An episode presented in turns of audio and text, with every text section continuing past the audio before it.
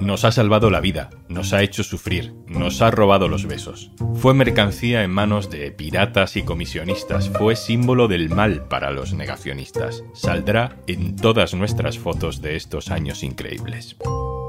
Soy Juan Luis Sánchez. Hoy en un tema al día, mascarillas.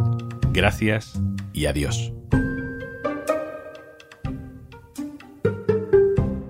Una cosa antes de empezar. Hola, soy Juanjo de Podimo, otra vez por aquí. Si todavía no has probado nuestra app, te regalamos 60 días para que puedas escuchar un montón de podcasts y audiolibros. Y algunos hasta puedes verlos en vídeo, para que no solo los disfrutes escuchando. Entra en podimo.es barra al día, descarga Podimo, regístrate y consigue tus dos meses gratis.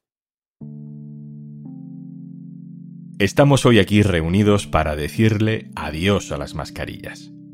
Nuestra historia comienza hace tres años, en febrero de 2020, aunque como a veces pasa con los principios, todo era bastante confuso. No es necesario que la población utilice mascarillas. No tiene ningún sentido que la población ahora mismo esté preocupada por si tiene o no tiene mascarillas en casa. Ninguno. Y no es una opinión nuestra a nivel nacional. Es una opinión que ha expresado la OMS y que han expresado otros países. Por lo tanto, es importante que la población no asuma eh, mecanismos de protección que pueden no tener sentido. En aquel momento no sabíamos casi nada, ni de la pandemia, a la que todavía llamábamos epidemia, ni de las mascarillas. Ahora sabemos hasta lo que es una FPP2, pero entonces ese trozo de tela era algo completamente ajeno, si algún amigo había viajado a Japón, por ejemplo, pues volvía contando que en el metro se veía a gente con mascarilla, incluso por la calle. Ni siquiera entendíamos muy bien para qué servía, por qué se la ponían. La mascarilla en España era cosa de cirujanos, cosa de hospitales. Y esa era la prioridad cuando empezó la pandemia, que los hospitales que recibían por cientos a enfermos de COVID pudieran tener mascarillas para el personal sanitario. Con el tiempo entendimos que por eso quizá tardaron en recomendarlas para todo el mundo, es que no había ni para los médicos.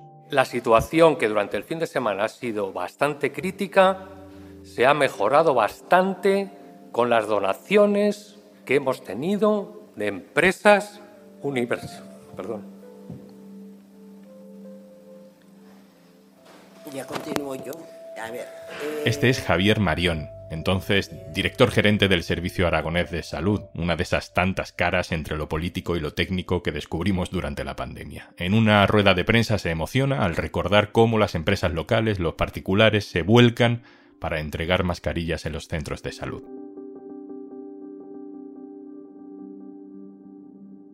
Llega marzo. Estamos encerrados.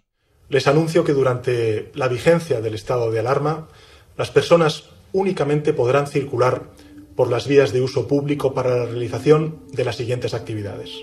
En primer lugar, la adquisición de alimentos, productos farmacéuticos y de primera necesidad. En aquel momento todavía pensábamos que el virus se transmitía sobre todo tocando. Usábamos guantes para coger el ascensor, limpiábamos con lejía la verdura, frotábamos los paquetes de Amazon y los dejábamos al lado de la puerta durante horas para que se airearan. Los científicos empezaron a recomendar la mascarilla gotículas, aerosoles, empezaban a decir. Recuerdo el primer paquete de mascarillas que compré, la calle estaba vacía, solo había cola en la farmacia y en el estanco. La farmacéutica me dijo que solo me podía vender dos, que había que repartir. Me costó 12 euros. La demanda habitual aumenta un 10.000% en febrero, un 20.000% en marzo. El gobierno no podía hacer la mascarilla obligatoria, porque no había suficientes para todos. Cientos de personas morían cada día. Y la gente se puso a fabricar sus propias máscaras caseras. Un grupo de mujeres aquí de la parroquia, pues nos hemos juntado y hemos, estamos haciendo mascarillas de diversas maneras. Y yo he escogido este modelo que me parece muy completo y muy sencillo. Cortas un rectángulo.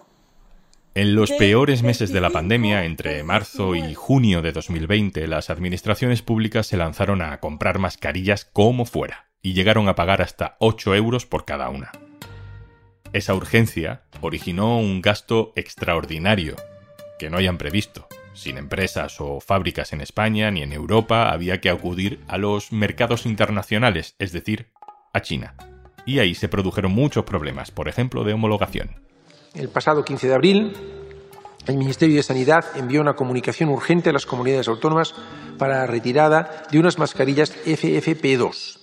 Estábamos todos encerrados en casa, pero los gobiernos del mundo estaban en la selva. Los funcionarios de diferentes países pujaban en pistas de aeropuerto por quedarse con los cargamentos que ya habían sido vendidos a otro país. Según la prensa francesa, todo vale en tiempos de guerra sanitaria y lo que revela es que el gobierno galo requisó durante 15 días, a primeros de marzo, un pedido de 4 millones de mascarillas, de las que un millón tenían que llegar a España en plena propagación de la epidemia. La decisión la de dramática necesidad se convirtió en gran oportunidad para ladrones y para comisionistas. ¿A quién se le ocurrió el, la idea de vender mascarillas, guantes, etcétera, al Ayuntamiento de Madrid? ¿A quién se le ocurrió ese negocio? Bueno, es que no. ¿Cuándo se le ocurrió y cómo? ¿Se llamaban por teléfono? ¿Quedaron en algún sitio? ¿Cuándo se le ocurrió? Bueno, a ver, nosotros ya en esa época, por, por, el lo de las mascarillas, como veníamos de trabajar en- con materias primas, obviamente, contactos que tenemos, proveedores, nos empiezan a llamar y gente. Este es Luis Medina, que con su socio Alberto Luceño protagonizan uno de los casos más famosos de la pandemia, lo desveló el diario.es, una posible estafa en la venta de mascarillas y guantes al Ayuntamiento de Madrid. ¿Usted a qué se dedica? ¿Cuál es su profesión? ah, de- como broker de materias primas. Broker de materias primas. Sí. ¿De qué materia? venta pues minería, eh, alimentación, eh, carne, pollo, cerdo. Muy bien. Llegamos a mayo de 2020. Hemos decidido hacer obligatorio el uso de la mascarilla en espacios cerrados y en la vía pública siempre que no se puedan mantener los dos metros de distancia, que son Esos tres meses habían pasado más lentos de lo que pasarían los tres años siguientes. Empezamos a salir de casa para cosas muy concretas. Se decretó una distancia de seguridad de dos metros con la gente que nos cruzábamos en la calle. El gobierno se vio obligado a intervenir el precio de las mascarillas. que vamos a dar un paso, un paso más y vamos a bajar el IVA de las mascarillas del 21 al 4%. Otro tipo de plaga fue la de los negacionistas de la mascarilla. Todo esto está manejado por la élite, porque en el resto de Europa la mayoría de los países no llevan la mascarilla. Es todo un engaño. La gente tiene que despertar y ser conscientes de que esto es un engaño, es una mentira. Quieren quitarnos nuestras libertades, quieren vacunarnos con una vacuna ¿eh? para exterminar a la población. Los Big Gates, los Soros, los Rockefeller, los Rothschild.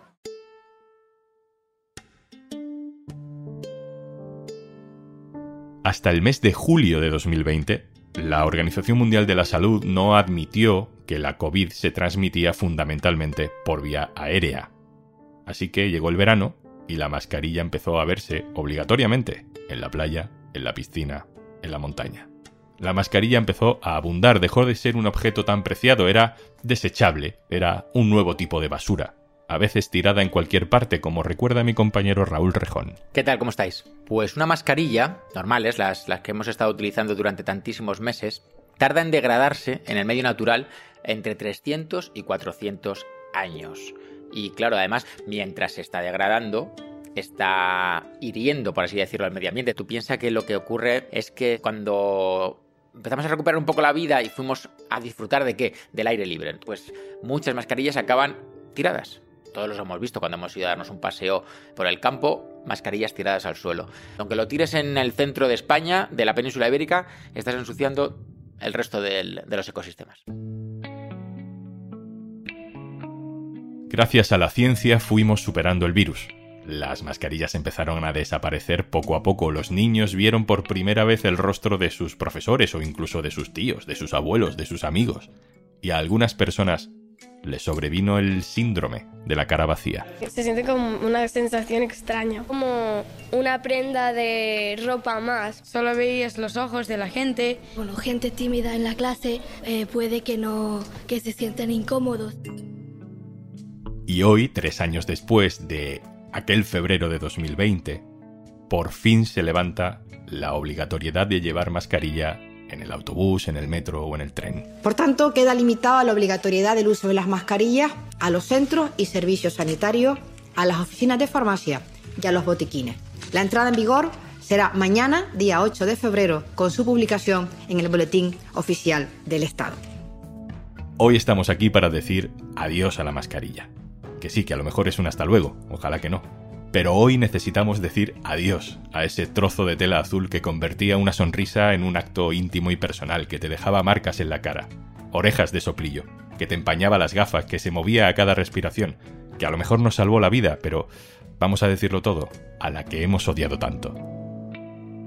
Gracias y adiós.